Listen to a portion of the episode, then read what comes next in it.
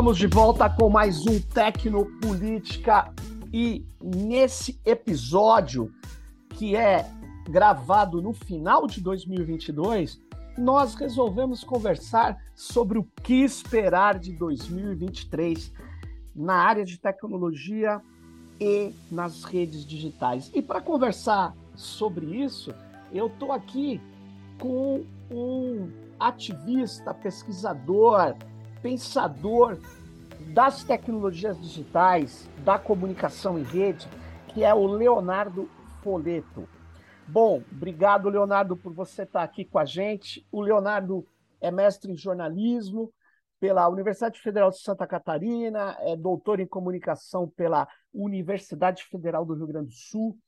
Foi um dos criadores aí do Baixa Cultura, que é muito legal, é um uh, discute a cultura digital há muito tempo, né? E ainda é editor, né, do Baixa Cultura. Ele publicou em 2021 o livro A Cultura Livre, uma história da resistência anti-propriedade. Bom, é, esse livro teve até o, o, o, o, prefácio do Gilberto Gil, que foi o ministro hacker que a gente já teve aí no país, um cara que apostou muito na cultura digital, enfim. É, e atualmente o Léo ele está aqui na, na, como pesquisador né, da FGV, do SMI, e, e é isso, né? Então, obrigado aí mais uma vez, Léo, por você estar tá aqui com a gente do Tecnopolítica. E vamos começar aí. 2023 é um ano é um ano é, de grandes expectativas e de muitas dificuldades, né? O que, que você está pensando na nossa área aí para começar a nossa conversa sobre 2023? Oi, Sérgio. É, obrigado aí pelo convite. Eu acompanho já o, o podcast já faz muito tempo. Legal. É muito legal estar aqui, estar aqui contigo, assim, falando um pouco sobre isso. E, bueno, acho que tem, tem muita coisa que a gente pode falar, né, sobre do, 2023, assim, eu é, vou pontuar algumas que me parecem que vão acontecer fatalmente, assim, é, pro, pro ano que vem. E eu acho que um primeiro ponto é um ponto que a gente já está falando bastante nesse ano, em 2022, mas que certamente vai ser mais falado em 2023, que é a questão das regulação das plataformas, né? Hum. Que eu acredito que a gente está uma espécie de um zeitgeist, um espírito do tempo, é, hoje nesse momento para falar sobre isso, né? é, algo que alguns anos atrás era impensável, mas hoje há uma certa é, coalizão global na defesa ou na tentativa de regulação das plataformas. E mais do que defender direitos das plataformas, também redefinir a sua lógica, né? buscar mais transparência para os algoritmos e tudo mais. Então, eu acho que ano que vem isso vai vir como pauta e especialmente é, eu acredito no Brasil com uhum. o governo Lula que já mencionou, inclusive, no seu discurso de diplomação sobre a importância de é, o quanto a desinformação influenciou os processos políticos e afetou a democracia no Brasil e o quanto é necessário fazer alguma coisa, regular, regular de alguma forma a, uhum. as redes. Né? Então, isso já está como pauta de governo aqui no Brasil, mas a gente sabe que é, essa discussão em torno da regulação não é uma discussão apenas nacional ou é. local, ela é global, ela precisa ser global, porque senão ela não acontece, né? Agora, então... Léo, antes de você continuar, é, muita gente é, precisa saber exatamente, né? Que existiu uma tentativa de regular a plataforma com um projeto de lei que era muito ruim no Senado, ele foi bastante alterado na Câmara e o atual governo fez uma pressão junto com as big techs para evitar que esse projeto ser, fosse, na verdade, discutido e aprovado, né? É, mas, assim, é, uma das reações contra a regulação da plataforma foi dizer que é, regular é censurar. Como que você vê esse argumento? Você acha que esse argumento vai continuar forte e vai ser o principal argumento das big techs, cara?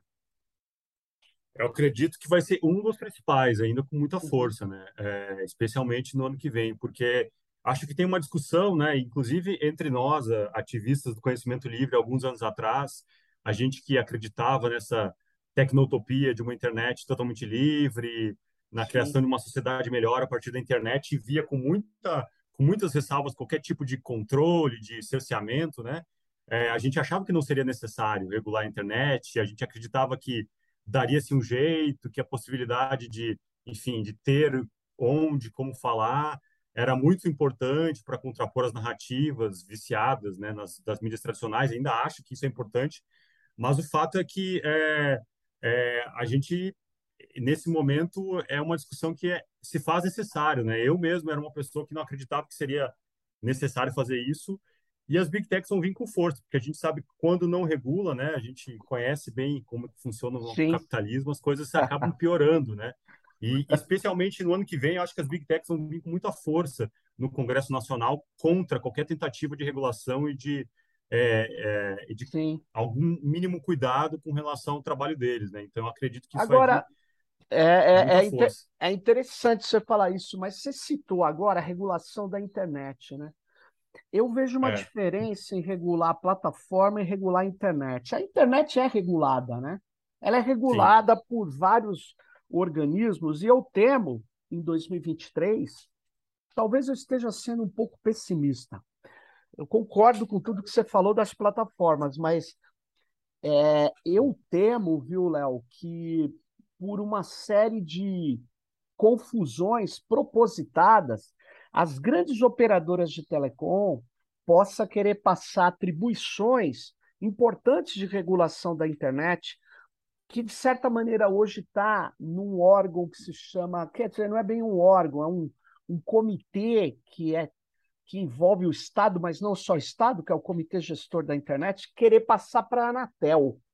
Eu vejo isso um perigo, hum. porque a Anatel, como uma agência reguladora tradicional criada no, no auge do neoliberalismo, como não só no Brasil, como em vários países do mundo, ela, é, ela, ela é muito refém do regulado, né? É muito refém. Isso não é um problema brasileiro.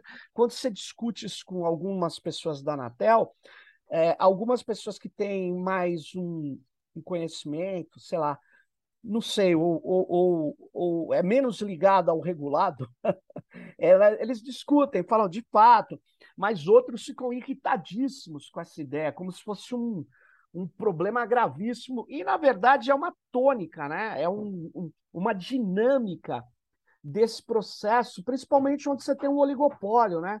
Fala a verdade, as, as, regulador, a, as operadoras de telecom tentaram de toda sorte evitar neutralidade na rede, que é uma coisa que a gente brigou no Marco Civil da internet, que é muito importante até hoje. Ou seja, o cara que controla o cabo não pode controlar o que passa por ele, né? Isso seria um absurdo em qualquer situação. Mas, por outro lado, passar funções da internet, que hoje estão divididas em vários comitês, vamos falar assim, instâncias, para um órgão ou para um, uma agência que tem poder de polícia sobre um governo, não sei. O que, que você acha disso? Você acha isso um perigo ou vamos pagar para ver? Eu acho um perigo, né? Eu concordo contigo também. Acho que a gente vai ter esse problema. E aí a gente vai ficar é, refém do, do, do, regulado, que nesse caso é algo muito poderoso. Né? Poderosíssimo. sabe. Né? Então a gente está falando aqui é, das empresas mais poderosas hoje no planeta. Né? A gente é algo que é muito difícil, de fato, não é, ceder a esse poder. Né? Por isso que é, é complicado. E por isso que eu acho que a discussão da, da, da regulação é uma discussão que ela ela é transversal, ela vai para vários lugares e das redes, né? Não da internet Sim. em si, porque como tu disse, a internet já é regulada, já tem vários mecanismos de governança e, e de regulação. Sim. Mas a discussão das plataformas é, é, é, uma discussão transversal, né? Acho que tem muita gente também se preocupando com isso e eu fico vejo uma diferença em relação a outros momentos, né? Que por isso que eu comentei da, da questão do espírito do tempo, porque já tem muita gente pensando. Eu acho que a gente que acompanha aí a, a discussão tecnopolítica da internet faz 10, 15, 20 Sim. anos, a gente sabe que isso não era uma pauta, não nem era. era se comentado, né? Então hoje já se tem e não se tem apenas na nossa bolha, né? Já se tem para além disso, né? Acho que as diversas questões que aconteceram é, a partir do excesso do poderio das plataformas propiciaram esse entendimento claro. quase que eu, eu diria um senso comum até de que precisa fazer alguma coisa, né? Acho que não. É, eu é... acho, acho, difícil ter alguma dúvida, né? Então, não, o fato é... é que vai ser muito difícil.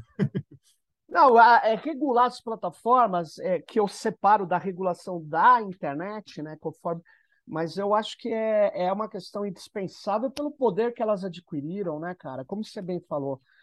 E outra, ó, é, a gente, é, é, assim, é, o Brasil tem uma, um déficit em regulação no caso da comunicação, porque não regulou a grande mídia tradicional, né? Rádio, TV. Mas, por exemplo, é, a, a, na televisão, Léo, quando o William Bonner fala, eu vejo ele falar, eu ouço, quando ele se omite e tal. Nas plataformas, a gestão invisível dos algoritmos é extremamente complicada, né?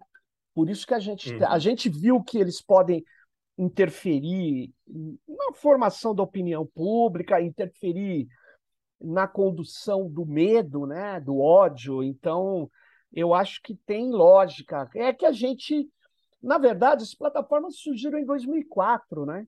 Elas começaram a crescer, estava correto. Antes das plataformas, Léo, era o mundo da blogosfera, era muito difícil ter um, uma, um poderio desses, né?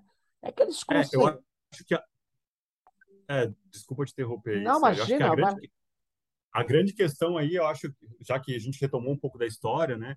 Eu acho que começa ali por 2012, se eu não me engano, com quando o Facebook cria esse modelo da, da timeline, né? Porque até ah, então é. a gente era acostumado a ver é, a ordem cronológica das postagens, né? Blog, né? Blogosfera, a ordem cronológica é era muito menos processos, muito menos dados postados, né? Era o padrão das diversas outras redes. Aí com a timeline a gente começou a ter outros sistemas colocados, né? localização, interesses, interação, publicidade, começaram a ser embutidos no algoritmo que mostrava a informação. E isso passou do Facebook e depois se espalhou pelas outras redes, né? Enfim, hoje em dia isso é o padrão, né? Para de TikTok a Twitter, a Facebook, a Instagram, todos eles não é mais a ordem cronológica reversa, né? Do post mais novo. A gente não. até pode tentar colocar isso por lá de alguma forma, mas é cada vez mais difícil. E isso eu acho que é, a, hoje a gente tem clareza de quanto isso mudou e de quanto isso foi perverso e quanto ocultou é. certas práticas, porque é de uma forma, não é transparente, né? a gente não sabe direito, por mais que a gente presuma que ao, ao comentar, curtir um post, isso significa que ele vai começar a aparecer mais, mas a gente não tem exatamente uma auditoria, exatamente saber o que não de tem. fato é, é colocado ali, né? E isso é o que é a grande transformação de 2012 para cá, né? Então, acho que a gente está tem 10 anos aí desse processo, e hoje eu acredito que tem uma certa maturidade para entender, porra, isso foi muito legal para muitas coisas, mas também teve muitos problemas, assim. Legal você ter colocado isso aí, eu não tinha ainda ouvido, Léo, dessa questão da, da timeline, porque é, eu vou até te falar, eu acho que tem uma transformação anterior também, que essa que você está falando, ela ocorre sobre a anterior, que foi mudar o modelo de, vamos dizer assim,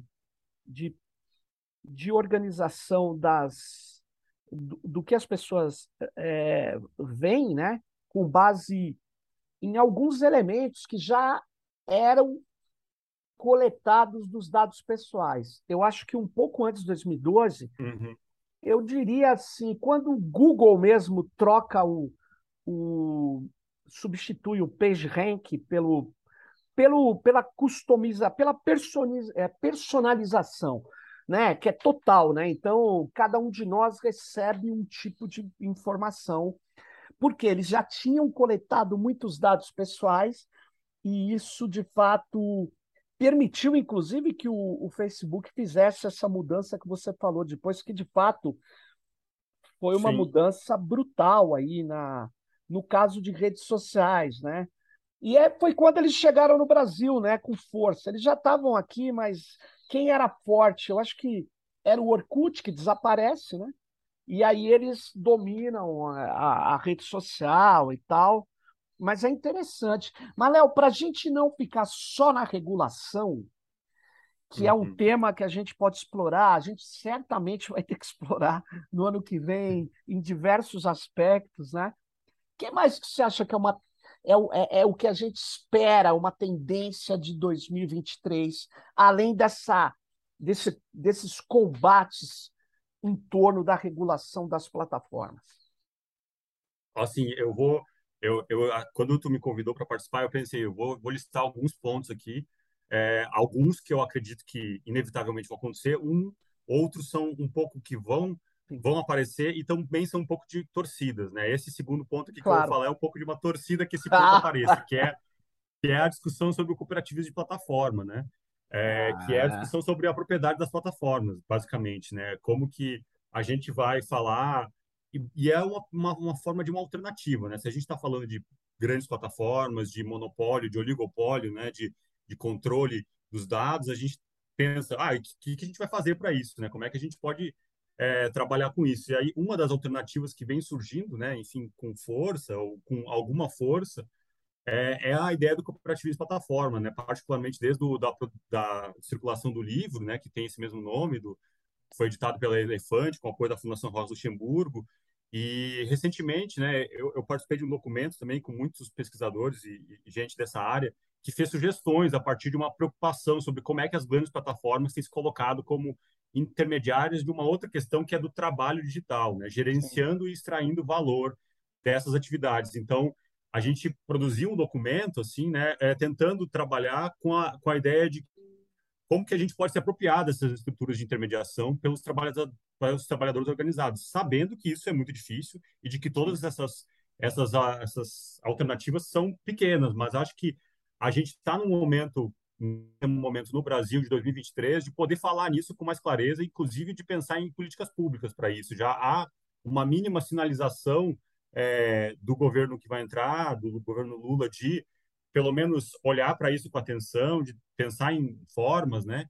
E nesse documento, por exemplo, a gente falou de algumas linhas para políticas públicas relacionadas a isso, né? Por exemplo, desde colocar o, o Estado como catalisador de relações de trabalho é, mais dignas e inclusivas a partir do cooperativismo de plataforma e aí juntando com o marco da economia solidária, né?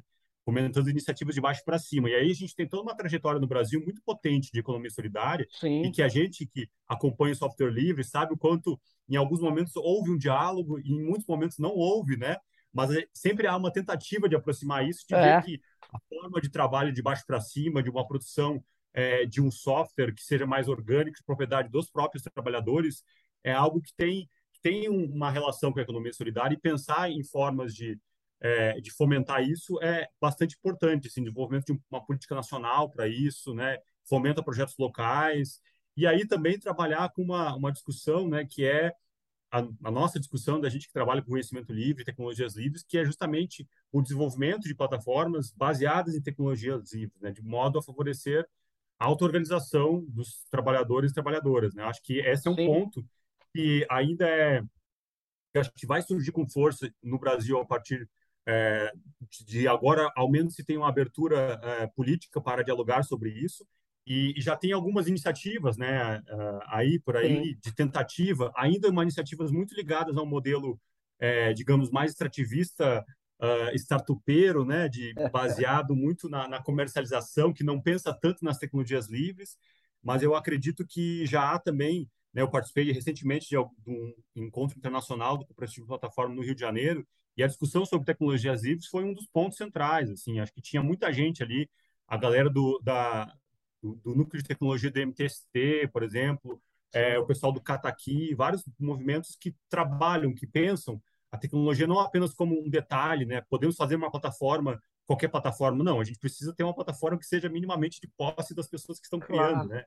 Então existe um conhecimento nisso que eu acho curioso de também de, de retomar, né? Toda a discussão que a gente tinha anos atrás Sim. sobre software livre, sobre tecnologias livres, de como a gente pode inserir nisso, pensando que hoje em dia, né, os trabalhadores digitais, os trabalhadores de plataformas são um, um enorme contingente no Brasil, né? A, acho que as plataformas são a, são a fábrica, a nova fábrica hoje em dia. Na Existe verdade, muita gente trabalhando, né?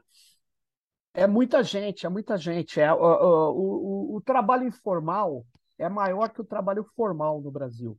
E boa parte do trabalho informal hoje, que, eu, que a gente chamava de informal, nós chamamos de trabalho precarizado, né? E que está em torno dessas plataformas, esses dispositivos estruturais digitais em geral, ou quase sempre.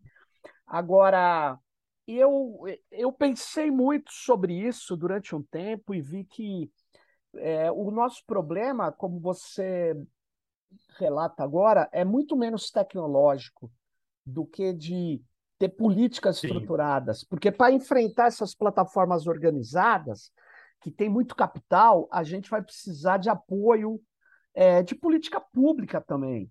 E muitas vezes de investimento, né? Mas veja, é, nós, é, é a gente tem o BNDES que financia grandes corporações, nós temos até verbas que financiam multinacionais, que não precisam de financiamento. Agora, o BNDES não consegue pôr dinheiro numa cooperativa de plataforma. Olha que loucura. Então, toda a estrutura é, é, que a gente tem é, já é para o capital, mas acaba reproduzindo ainda mais o que tem de pior no capital aquele que precariza as relações de trabalho. Então, por isso que eu falei, é, eu, eu, eu, escrevi um texto, enviei lá para um pessoal na transição, falando do papel dos Correios. Os Correios podiam ajudar a estabilizar, é verdade, os Correios podiam ajudar a estabilizar inúmeras plataformas, cara, que, que surgissem. E que, e, e, que e, e, ao mesmo tempo, vira, ampliaria a sua capacidade de enfrentamento de outras empresas e tal. Mas tudo isso é, como você qualificou aqui, eu insiro no tema. O tema é importante por causa do trabalho precário de plataforma, vai continuar, mas a resposta que você está propondo, essa, essa pequena política pública, que não é pequena, mas essa ideia, uh, ela é mais de uma torcida mesmo. Porque... É, há, há, que ser um pouco otimista também, né? Eu acredito que, pelo menos, a, a, a pauta está aí, eu acho que tem mais atores apropriados dela, né? E eu concordo é. contigo plenamente que, de modo geral, não apenas essa, mas tudo é muito menos tecnológico do que se imagina, é muito mais é. organização das pessoas. Logística, organização. Uma, do que uma tecnologia que vai resolver. Eu acho que é, o ponto dos Correios é interessante. E eu acho que depois da, é, escreve um texto aí para publicizar essa ideia, essa aproximação vou, com os Correios, porque eles têm, vou, têm uma logística eu, super interessante. Assim. O, o Correio é o seguinte: eu até falei para os caras, mas eles fazem de conta que não houve também, porque eles acham que talvez alguns queiram privatizar, outros queiram. Eu acho. Eu acho um absurdo privatizar os Correios, porque a, a, a, além de ele dar lucro, ele é uma empresa nacional brasileira, de capital é, nacional, efetivamente, porque é do Estado, que tem condição de ser uma mega empresa de justiça digital também. Em vez de fazer uma hiperexploração, ela ser de logística e, ao mesmo tempo, você imagine, Léo, uma cooperativa, sei lá, no sul de Minas, que seja organizada efetivamente pelos trabalhadores, pode ter até um, um apoio técnico, porque não é fácil organizar as coisas, sabe bem disso. Sim. Um apoio técnico das universidades, assim, ou de ativistas. Aí sabe, sabe o que acontece? Estabiliza uma cooperativa ali, onde os caras não mandam dinheiro para fora, onde eles não ficam com uma migalha do que eles trabalham, onde eles podem ter, inclusive, fim de semana é, é, é garantido pelo contrato com o Correio. Ele pode fazer um esquema de direitos e, ao mesmo tempo, ser viável economicamente, distribuir coisas não só de cartas e pacotes, mas fazer transações que o correio pode dar um mercado primário para eles conseguirem se sustentar. A gente pode conversar com isso sobre isso no ano que vem, seguindo essa esperança que você traz. Eu também tenho a esperança, mas eu sei que é muito difícil, porque é, muita gente é, tem dificuldade de ver a criatividade, né? Assim como um elemento que a gente tem que colocar no centro da nossa operação.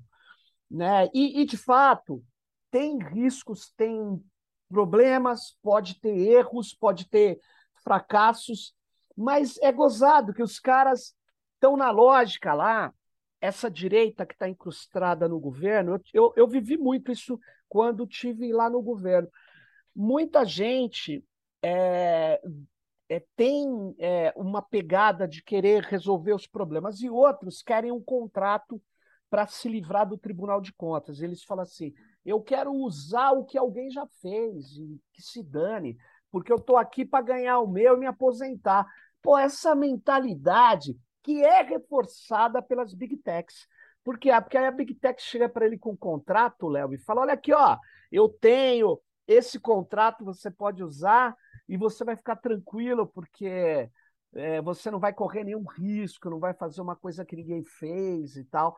Essa ideia eu chamo de ideia de jirico. Puta, né? Isso segura o nosso país, segura aquilo que é a nossa possibilidade, mas sem dúvida nenhuma, vamos ter essas esperanças e vamos ter. A gente tem muita possibilidade, tem muita força né, criativa.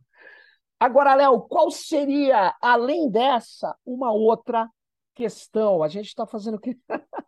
que, nem, que nem consultoria de TI, né? Você vai colocando os itens assim para induzir o Estado e outros a, a seguir as lógicas. Mas, enfim, nós estamos denunciando isso aqui, a gente está fazendo análise ao mesmo tempo também proposição, né? Qual que seria a terceira Sim. ideia, Léo? Eu acho que aí é uma inevitável que a gente não pode deixar de falar, Sim. que é o crescimento cada vez maior da inteligência artificial. Né? Isso aí é uma pauta que vai vir tanto no âmbito de é, ativismo quanto no âmbito de diversas provocação de questões diversas. Por exemplo, a velocidade com que esses sistemas generativos, né, estão se complexificando é assustador, assim, e não há sinais de que a gente está perto do limite, né? Esses sistemas, por exemplo, de gerar textos e imagens críveis de maneira automatizada já cada vez é mais potente, né? Isso é algo que já está aí, né? Esses, essas plataformas aí que apareceram, o Lensa, né, que virou uma febre no final desse ano aqui, de geração de imagens, pessoas colocando uma, uma série de imagens, selfies de si mesmo e uma inteligência artificial gerando um aplicativo que tu paga para isso é, e que deve ter ganhado muitos, muito dinheiro nesses últimos meses para gerar imagens diferentes a partir das imagens que tu trabalha, né? Isso também tem para texto. Tem uma tecnologia chamada GP3, né? Inclusive essa de é as duas de origem é de origem de origem aberta, né? De origem Sim. são tecnologias abertas, depois é que foram apropriadas. E então texto e imagem estão aí é, cada vez mais vai vir voz, vídeo, modelo 3D, né? Acho que já tem alguns resultados disso, né? Acho que já tem é, provas de que isso vai vir logo, assim. Então, o custo nesse caso é, é, muito maior, né? De vir outras de vídeo, de modelo 3D, por exemplo, porque é, tanto de processamento quanto de coleta e organização da informação, né? Porque a dificuldade aí, o custo maior é treinar o modelo. A gente, para a gente treinar é, uma, o Lensa com 20 fotos, selfies nossas, ele fazer selfies automatizadas nossas é fácil. Agora, treinar a produção de vídeos é muito mais, muito mais complexa, mas isso já está acontecendo, isso já está é, acontecendo mas... em escala ainda mais experimental, né? E aí acho que tem uma série de debates que a gente vai ter, que a gente já está começando a ter, ou já tem algum tempo, né, sobre isso, que é desde a questão de privacidade, que é o mais claro, né, quando a gente vê por exemplo, a, a atuação do Lenza, né? Para quem a gente está dando essas fotos, o que, que vai ser feito com essas fotos, como que a gente vai saber se essas fotos não vão ser compartilhadas com um banco de dados X que vai é, comercializar essas imagens. Um primeiro ponto, a questão da propriedade intelectual, né? Sobre isso, dos direitos autorais, aí puxando um pouco para a discussão da cultura livre, que eu é, trabalho mais faz anos, assim, né? Sim.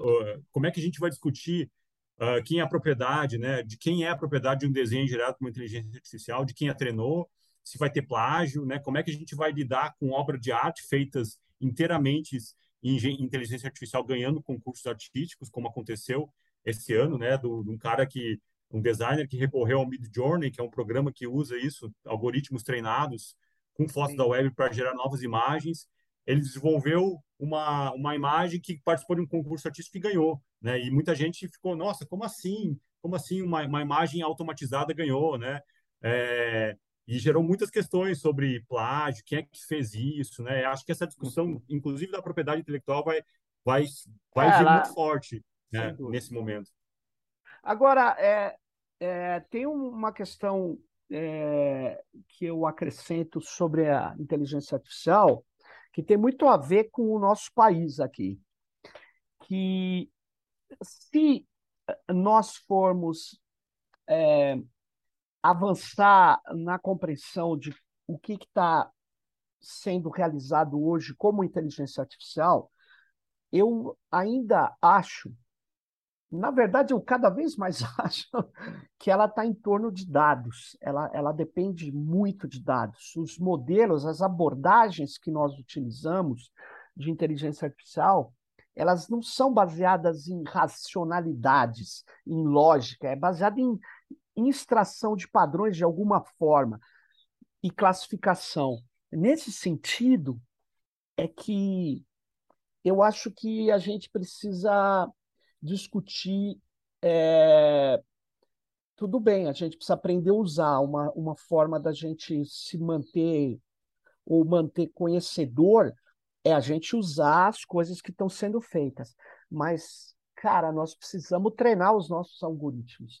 E isso não é simples, porque é, é, você imagine a, a base é, computacional que tem a OpenAI é gigantesca. Nós não temos coisa similar aqui. E a gente precisa construir essas infraestruturas.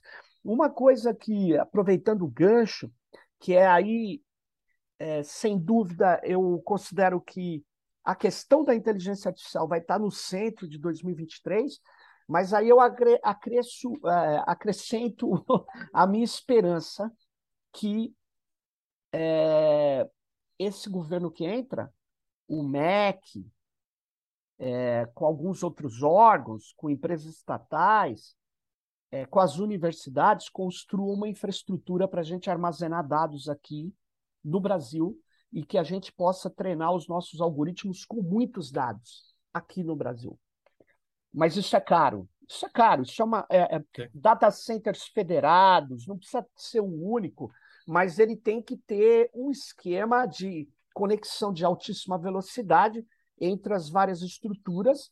E muitas vezes uma estrutura maior é necessária porque ela é mais barata. E mas eu acho que as universidades, como mostram os nossos os nossos amigos e ativistas, pesquisadores da educação vigiada, está é, tá jogando dados riquíssimos para fora do país, fora da nossa legislação, que você colocou o problema da proteção de dados, da privacidade. Mais do que isso, deixa de treinar algoritmos aqui, sendo que a gente pode ter um primado ético super rigoroso para quem for treinar e está sob a lei de proteção de dados brasileira, porque está no nosso território.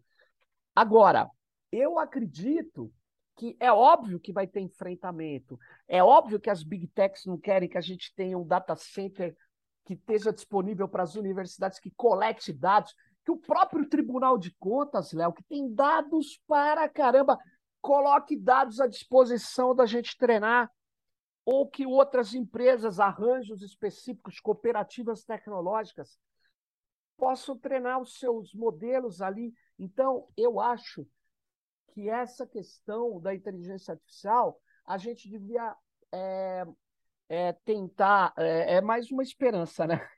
Ir além da questão de usuário, que nem os tenho amigos que falam, ah, vamos usar ali o, o, o, a solução da IBM. Ah, beleza, você está treinando o algoritmo dos caras, né? Não, tô, não sou contra usar, não, Sim. mas eu acho que a gente precisa ter a nossa infraestrutura e ter forte o debate que não é simples, mas que eu a inteligência artificial deixa claro que que a cultura é livre, que o conhecimento é livre. Porque para produzir esse exemplo que você falou, o cara deve ter usado 20 mil imagens, e que aí ele vem falar que é dele e tal. É, é, não sei, cara. Eu acho que fica evidente que o conhecimento é colaborativo, é, e que a gente acresce o conhecimento. É óbvio, né? Aqui é a nossa conversa. Ela é uma conversa que não ocorreu, ela é nova. Mas, pô, nós estamos buscando coisas aqui que. Porra, um monte de gente falou, né? Não tem nada novo, né? Nada se cria do nada, né? A gente sempre cria a partir do já existente, né? E eu acho que isso faz parte do processo. E que a gente tenha, nesse caso, eu concordo contigo, que a gente se crie e treine do já existente aqui no Brasil, né? Eu concordo. Eu acho que, por mais que seja algo que é uma torcida nossa, mas também é o momento da gente levantar possibilidades é. de esperança, porque a gente está com um governo que tem que fazer diferente do que foi feito, né? Acho que a gente precisa trabalhar com isso. Nesse ponto, acho que tem a, a carta de soberania é, de emergência para a soberania digital também fala nisso, né? Fala da, da criar uma estrutura federada, né? Acho que nesse momento a gente precisa trabalhar com isso, né? A gente tem, é, eu diria que a gente tem recursos humanos na, nas universidades, a gente tem muita ah, gente tem. muito boa trabalhando com isso nas universidades, falta investimento. E se tiver uma decisão estratégica de que a gente precisa trabalhar com inteligência artificial aqui, a gente precisa recursos para isso, pode se pelo menos diminuir o gap que é para o norte global, né? Porque a gente não vai é, é, poder competir em, em, quatro anos, precisa não. de muito, muito tempo mas pelo menos diminuir, né? Eu acho que criar uma, uma infraestrutura nacional potente para trabalhar isso, eu acho que é uma das é fundamental, assim, né? Para que a gente possa é, minimamente não jogar dados para lá, né? Acho que a questão da universidade já, já foi muito comentada, inclusive no, aqui no podcast, né? O quanto isso acontece já há muito tempo e quanto é, a maior universidade do Brasil tem, é, tem traba, trabalha diretamente com o Google, né? Todo o conhecimento produzido nos e-mails e nos drives, em toda a base de dados vai para lá, né? Na, é, é absurdo isso. A gente fala de uma forma que já ficou até normal a gente criticar isso, mas continua acontecendo, né? Então, continua. de fato, eu acho que é, é uma pontuação importante, assim, que além e... da gente é, regular essas possíveis consequências de privacidade e direito autoral, é também trazer esse processo para a gente trabalhar aqui mesmo, aqui no Brasil, e aí a gente colocar é, valores e questões que a gente quer no país, né? Que são mais ah. ligados a, a uma, uma, igualdade, a uma transparência, do que do, do que os de fora, né? Do, propriedades privadas de Sim. outras empresas dos Estados Unidos, e, né? É, e, e tem um negócio que que que está vinculado a, a, a, a, essa talvez é, não é, solução do problema da infraestrutura para a inteligência artificial é é o ideário neoliberal, é o ideário. Eu tenho lido aqui todo ano, eu tenho. Bom, enfim, eu tenho que ler, né? É, o que as consultorias falam. E, é, e como a gente está numa crise global mundial, né? O, o ano que vem não é um ano fácil do ponto de vista econômico mundial, né? Alguns alguns preveem uma estagflação, uma inflação com estagnação econômica. E aí, aí que o neoliberalismo vai mais fundo. Eles falam: olha, tem que gastar o mínimo necessário, não perca nada, só economize, só corte gasto. E aí chega um governo novo com um país pós-Bolsonaro, completamente, a gente sabe, totalmente destruído. Né? O cara embaralhou, destruiu políticas públicas, é, tirou dinheiro de órgãos, chegou a cortar 80%, Léo, do Ministério da Ciência e Tecnologia. É, é mais ou menos como eu, o mês que vem, o cara falou: você vai ganhar 20% do que você ganha. Ou seja, eu tenho que pedir demissão, mudar de emprego, porque não é impossível ganhar. Só que virou uma é, acomodação, né? Então, a crise econômica é, é pesada, aí vem a Big Tech fala: olha, o meu esquema de treinamento de algoritmo, você não precisa nem ter um técnico, você precisa ter alguns caras de ciência de dados que vão saber mexer o nosso é, é, a inserção e análise de dados, mas você não precisa se preocupar com nada, porque é muito mais barato aqui. E você quer saber? Deve ser mesmo. Deve ser muito mais barato. Só que aí é o preço, a maldição da, da de, dessa, dessa ideia de que vamos, ah, vamos usar sempre a solução ou a saída econômica. Nunca a gente vai ver a importância do conhecimento, da cultura, da tecnodiversidade, né? A gente abandona e coloca Sim. toda a ênfase no econômico. Então, é, vamos ter que enfrentar o neoliberalismo como uma, da, uma das principais inimigos, que já é, mas vai ser bem forte para fazer projetos de, vamos dizer assim, de democratização do conhecimento, da cultura ano que vem sem dúvida nenhuma. Mas. Outro, Fala aí, Léo. Outro. outro ponto, Sérgio, que tem a ver com o que você está falando aqui, e Sim. que tem a ver com o sistema neoliberal comandado pelos big techs, que é uma. Muita gente aponta como tendência também, porque eu, como pesquisador, professor de comunicação, também tem que estar ligado nessas questões, inclusive para poder lutar contra os problemas que isso vai ter, né? Que é a questão do, é, enfim, tem a ver com isso do, da monetização dos dados pessoais, né? Tu já ouviu falar disso, né? De já, quanto, opa! É, tem, gente falando que diminuirá a desigualdade social, né, a questão da monetização dos dados, de que é, poderá ampliar a renda das pessoas, que porque se elas tiverem autonomia sobre as próprias informações financeiras, saúde e poder escolher para onde vender, isso vai poder diminuir a desigualdade social, né? Meu Eu Deus. acho que é uma questão que vai vir com força aí também, é, enfim, no Brasil, no mundo, e, e, é uma questão que que a propriedade dos dados ser de algumas pessoas ou só das próprias pessoas é uma discussão que nos próximos anos forte, assim, e que traz uma série de questões, né? Muito problemáticas, né? Acho que se se baseia numa ideia de autonomia da, do controle dos dados, mas usa isso para Boa. uma forma meio meio ruim, né? Meio é, vender esses dados, né? Que a pessoa possa se apropriar, porque no fundo a questão da gente saber quais os dados que a gente deixa nas plataformas, nas em, em todos os lugares que a gente usa a internet não é ruim. A gente sabe disso, a gente defende isso, a gente saber para onde claro. é que estão indo os nossos dados, né? Meus dados e minhas regras, né? As campanhas Sim. que a gente trabalhava e fazia anos atrás. Agora, fazer isso para vender dessa forma, como está sendo colocado e está sendo trazida pelo, pelas big techs, pelo mercado neoliberal exacerbado, é, é uma questão problemática que eu até estou começando a pensar sobre isso, que é algo que eu vi recentemente, assim, e ainda fiquei já, com... Já tem no Brasil, já chegaram na transição lá, já ofereceram o canto da sereia. É o seguinte, eu tive esse, tive pô, o prazer de, de participar de uma mesa lá no Congresso da Associação Brasileira de Saúde Coletiva, que foi em Salvador recentemente, a Brasco. E a mesa discutia o saúde digital. Léo, o que os caras querem fazer é o seguinte: é, você é, vai, é, vai permitir que os dados, por exemplo, na saúde, não tenha níveis de acesso. Todo mundo possa acessar, esteja liberado, porque afinal é importante essa transparência. Eu falei, alto lá, alto lá. Eu quero lembrar o Julian Assange, transparência para os poderosos, privacidade total para o cidadão que é quem não tem como se proteger diante de uma economia de saúde hoje que é bilionária, cara. Se você for ver, Léo, eu até abri a minha exposição lá mostrando entre as 100 maiores empresas do Brasil por faturamento, você tinha quatro da área de saúde. Empresas de saúde faturando igual a, a uma empresa de veículos automotores, até mais. Então, veja, por que eles querem os dados, o livre fluxo de dados ali?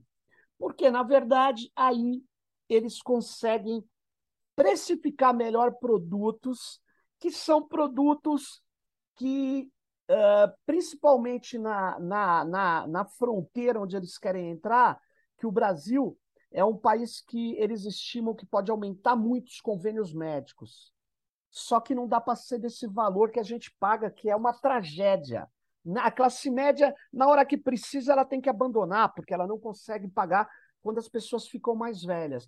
Mas para ele chegar para a pessoa que trabalha para aplicativo, para o motoboy, etc., eles precisam ter produtos que tenham uma precisão, uma precisão, um, um cálculo atuarial, uma probabilidade muito, muito, muito definida. E aí eles vão pegar esses caras, eles precisam de dados pessoais, eles precisam vasculhar a vida do cara, principalmente para pegar aquele que não precisa de saúde é, de ser atendido. E na hora que ele precisar, você vai ver que o plano não atende, ele vai cair no SUS. Então, é, nós, sim, vai, é, eu acrescentaria é, como subitem desse debate que você está falando, no caso do Brasil, a primeira porta de entrada chama saúde digital. É por onde vem a ampliação do setor privado dentro do SUS e, por conseguinte, destruição do SUS. É curioso, só um, eu já falei aqui, mas é, eu vou aproveitar para, já que a gente está falando de 2023, é o seguinte: leiam quem estiver nos ouvindo o, o, o, a estratégia de saúde digital, que chama e-digital né, e digital, que é, na, na verdade, e saúde, né, e saúde. O que, que acontece? A base da saúde lá chama saúde baseada em valor, que é na verdade, uma solução que substitui a epistemologia da medicina coletiva pelo marketing do Michael Porter. Porque ele toda a ideia de saúde baseada a valor é vem de soluções para a saúde privatizada dos Estados Unidos, que não tem nada a ver com o SUS, mas está lá na base, dizendo que é moderno, e quem lê e não saca o que, que é a base disso, fala, pô, mas não é legal uma saúde que economiza? Pô, cara, os Total. caras são.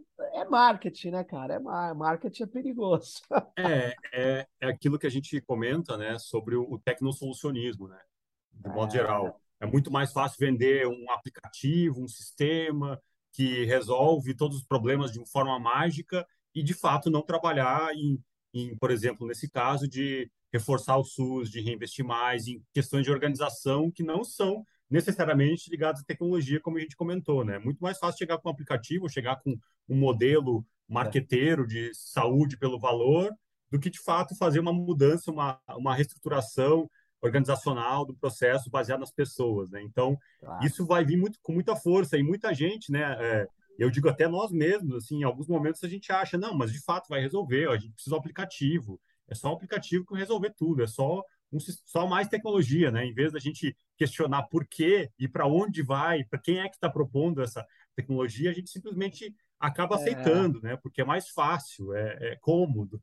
E isso permeia todo o nosso debate aqui da, da dos, das questões que a gente está levantando para 2023, né? O quanto a tecnologia vem e de algum modo cria uma solução mágica ou pretende criar uma solução mágica que não diz de onde vem, não diz quem está por trás, mas simplesmente vai resolver Exato. os problemas. E aí o gestor, né, seja de qualquer lugar do Brasil, Sim. de qualquer lugar do mundo, que às vezes está ali e quer resolver os problemas de um modo mais fácil, não do modo melhor, ele simplesmente aceita e beleza, tá vamos aí. lá. E aí, pronto, começam os problemas. Ô, Léo, deixa, eu, deixa, eu, deixa eu te colocar uma. É que você está falando as coisas, né? Muito legais dessas tendências, né? É, mas eu queria te perguntar uma coisa aqui. É, você acha que nós eh, vamos ter novidade nessa, isso que eu chamo na tensão que existiu nos últimos dois anos em torno de semicondutores? Isso faz parte do teu radar, essa luta aí, é, que está muito em função dos conflitos ali entre China e Taiwan. Nem tudo se explica por isso, é óbvio, mas o Biden querendo botar 2 trilhões de dólares em cinco anos para incorporar indústrias que estão na Ásia de semicondutores, uma certa dificuldade da China é, obter tecnologias de última geração, porque estão sob o controle norte-americano. Essa guerra dos semicondutores, você acha que pode aumentar ou pode ter consequências ruins em 2023? O que, que você. Isso está no radar aí ou não? Eu, eu confesso que não está tanto no radar. Eu ouvi falar, eu não me aprofundei disso, mas eu acho que, que pelo que eu, pouco que eu tenho lido, certamente vai estar, porque a gente esquece também, às vezes, quando a gente fala de, de tecnologia, que é da parte física da coisa, né? Para produzir é. É, computador, para produzir tecnologia, a gente precisa de precisa de tem mineração, a gente tem tem a parte física do processo. E quando a gente pensa nisso, a gente vê que isso é a base de tudo e que isso gera um mercado bilionário e gera poder, gera disputas, né? Então acho que é, a, a, disputa é, Estados Unidos-China aí vai aparecer com alguma força nessa discussão. O quanto de fato vai interferir, o quanto o Brasil vai ter alguma possibilidade de, de interferência nisso é uma questão, né? Eu, ah, o, não, o Brasil. Dizer nisso também. O Brasil, Léo, ele precisa retomar a Ceitec lá no sul, que é uma é uma, vou chamar fábrica de chip de, sei lá, sexta geração, que, mas é importante a gente ter gente que saiba fazer isso. Por mais que a uhum. gente não, não esteja na ponta, a gente precisa, porque é, não sabemos o que, que vai acontecer, né? É, é, é, é, como, é como o pessoal que pesquisa empacotar é, é, é, IP, né? Empacotar é, é, bits em ondas curtas. Eu sempre falo isso. Ah, a gente está aqui em sexta geração, mas dane-se, isso não é qualquer um. Isso você precisa aprender, você precisa desenvolver. Mas é, é que os Estados Unidos têm um problema, né? Se ele fecha as torneiras do semicondutor para a China, a China é o maior importador de semicondutor, é o maior produto de importação da China, não é alimento, é semicondutor. Por quê? Porque ela precisa embarcar nos seus eletroeletrônicos e vender para o mundo. E como ela vende para o mundo, os Estados Unidos têm limite em fechar a porta. Então ele fecha a porta só das coisas de alta, vamos chamar assim, das últimas gerações, que é onde tem o uso militar, né? Que a coisa está meio tensa, enfim. Mas beleza, é, isso pode ser uma tensão ano que vem, continuar essa tensão. E, e você tem um outro elemento que faz é, que chama é, que a gente deva se atentar?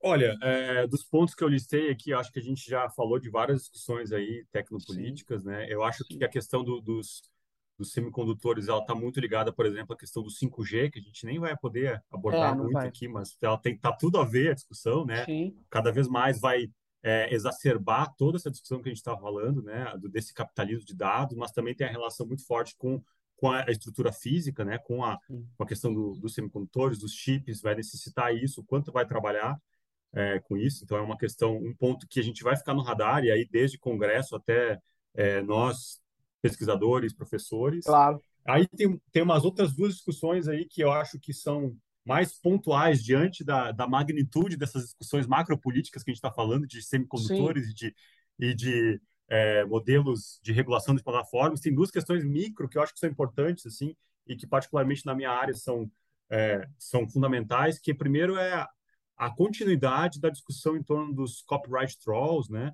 Que é uma discussão que era a discussão principal é. da internet dos anos 2000, sobre a criminalização do download, da pirataria, né? É, isso, por mais que hoje seja uma discussão que não é a principal na internet, ela continua, né? Em 2021 e no ano passado, é, melhor, e nesse ano, 2022, a gente teve muita ação de copyright trolls, né? Que são aquelas pessoas, é, organizações, estu, é, escritórios de advocacia que realizam ameaças de processo é, contra para obter remuneração a partir de questões ligadas à proteção dos direitos autorais. Né? Então, elas fingem um real embasamento jurídico para reivindicar isso e mandam um e-mail com, com, títulos ameaçadores, de tipo notificação extrajudicial pela infração a direitos autorais ou coisas do tipo, para tentar criminalizar a pessoa que baixou um filme é, em, na sua casa. Né? Isso aconteceu bastante. Houve uma, uma iniciativa de algumas organizações, o Creative Commons, no qual eu faço parte aqui no Brasil, aí o IDEC, a própria Coalizão de Direitos na Rede, o Partido Pirata no Brasil, de tentar organizar é, respostas a isso, de é, determinar comportamentos para que isso não ameace a, a liberdade das pessoas. Né? Então, essa é uma discussão que ela continua, por mais paradoxal que seja a gente falar, a gente falar disso, né? É, ainda há esse entendimento né, da equiparação do arquivo digital ao arquivo físico, né, da criminalização do download.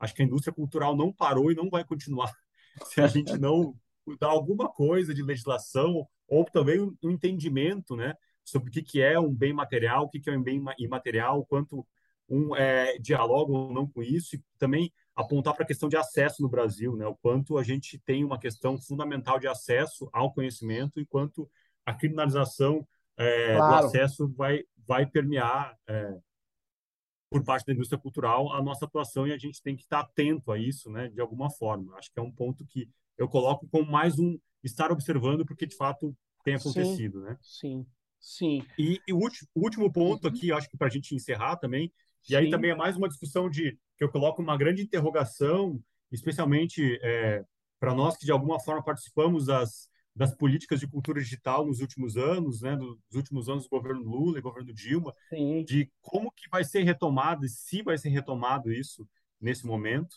é, como a gente atualiza ou como vai ser feita uma política de cultura digital é, para 2022 e quais as diferenças em relação a 2010, 2008, né? Porque a gente teve uma completa destruição de qualquer Sim. política de cultura digital no Brasil. A gente teve uma destruição, inclusive, da, do, das plataformas, né? O quanto se perdeu boa parte de conhecimento, de blogs, de tudo mais que se tinha dentro dessas plataformas foram apagadas e a gente quase não tem mais acesso hoje, eu não tenho mais acesso de como que a gente vai conseguir retomar isso e criar uma, uma política de manutenção e de é, desses acervos, né, para a gente não claro. se perder e tá tendo que estar tá sempre reinventando a roda, né?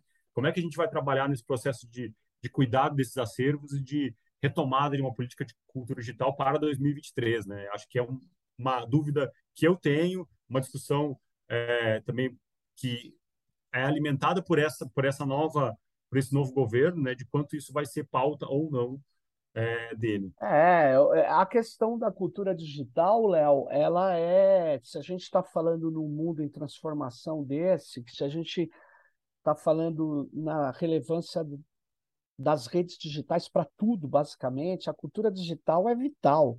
É, a gente vai ter que discutir mesmo é, é, o que, que a gente vai propor, né? E o que, que as pessoas estão propondo, né? Isso é legal. O que está existindo, que tem que ser incorporado, né? É porque a vida fora das big techs, né? Essa é a questão, né? Não, não dá para ficar só. Ah, o youtuber, os youtubers, influencers, que são extremamente importantes, mas vem cá. E como que nós vamos é, fazer a nossa cultura, a nossa cosmovisão chegar junto nas redes digitais e arejar tudo isso, né? E por fim, Léo, eu acho que tem uma questão que eu, eu, eu não sei exatamente é, é, como é como é, vai se dar, mas é, as tecnologias digitais elas estão um pouco ainda distantes do, da defesa ambiental, da, da sustentabilidade socioambiental. Socioambiental. Eu quero reforçar uhum. o sócio para falar das comunidades originárias, que são fundamentais para os ecossistemas que estão sendo devastados pelo agronegócio, pelos, pelos picaretas de sempre. Agora, é, enquanto as big techs já estão incorporando tecnologias digitais, já a Singenta virou uma plataforma digital, de empresa de veneno para plataforma digital. Nós não conseguimos estruturar um, uma ação mais contundente do digital em função da defesa ambiental. Mas isso é uma Sim. tarefa imprescindível para 2023. Sei lá, eu é, acho, pelo menos. Eu acredito também, é um outro ponto importante que tu trouxe, porque a gente realmente é uma discussão fundamental e a gente acaba que, é, para além de uma discussão de emissão de carbono e ah. tudo mais, é uma discussão que, que é o, isso já está, né, já está rolando muito forte, mas é discussão de fato de, e aí entra uma discussão de extrativista também, né, Sim. De, de onde que é retirado a maior parte do material, dos minérios para a produção é, dos chips que a gente está comentando, né? de onde, onde que acontece isso, como que a gente pode trabalhar com tecnologias que sejam mais é, sustentáveis, não no sentido neoliberal da coisa, mas no sentido que seja realmente sustentável para as comunidades, né? Comunidades para Legal. e a gente com uma discussão de, de tendo a Amazônia como talvez um dos pontos centrais do governo, se está prevendo para isso para 2023, como é que a gente pode relacionar a tecnologia né, e, a, e a questão da extração do, do meio ambiente com a discussão tecnológica, né, o quanto não apenas para a questão da, da, do extrativismo em si, mas como pensar tecnologias claro. e formas de lidar com o meio ambiente que também sejam de formas sustentáveis, né? não criar, trazer uma tecnologia importada que vai causar um grande dano claro. simplesmente para resolver um outro problema, né? que é o que normalmente tem acontecido. Como é que Exato. a gente vai pensar nisso, né? Pô, legal. É um Ô, legal, Léo. É, a gente falou mais de 50 minutos, a gente é, tem esse padrão de 50 minutos, mas nós conversamos aqui pontos extremamente importantes, tendências que vão ficar gravadas aqui nesse final de 2022, mas certamente boa parte ou tudo que a gente falou aqui vai estar tá rolando em 2023. Então, pô, eu agradeço muito a sua participação, Léo. Valeu mesmo. E eu, eu espero que 2023 a gente consiga estar tá, é, bem ágil para poder brigar por, pelas questões que a gente acha que garantem uma tecnopolítica democratizante diversidade, cultura, criatividade, conhecimento livre. É isso, né? Então, que fique aí um bom ano para todas e todos que estão nos ouvindo. E a gente vai voltar no final de janeiro com outro Tecnopolítica. E você tem a palavra final, Léo. Diga aí. É. Obrigado, Sérgio, pelo convite. É um prazer participar. Que a gente só jogar uns insights aí para o ano que vem, para a gente realmente ficar atento, né? Porque a gente vai precisar sempre da nossa atenção e disposição, mas também com, com uma, uma, uma questão que é: esse ano a gente vai estar, tá, eu imagino, apesar de todos os problemas que a gente tem para resolver, de arrumar casa com esse governo que destruiu todas as políticas, inclusive as de tecnologia e cultura no Brasil, a gente vai pelo menos com um grau de esperança, né? Que vocês ouviram na nossa conversa aqui em vários momentos. Talvez seja uma esperança. É, eu acredito que certamente ela é menos ingênua que a de 2002, quando a gente é, o primeiro mandato Lula, 2003, né? Mas a gente também tá com uma esperança de que a gente possa fazer alguma coisa de diferente e para tentar reconstruir esse esse esse país, enfim, e soluções é mais mais diversas, né? Eu acho que eu fico feliz de poder contribuir com o debate, então bom ano novo aí para todo mundo e a gente se vê aí por na luta em 2023. É isso aí.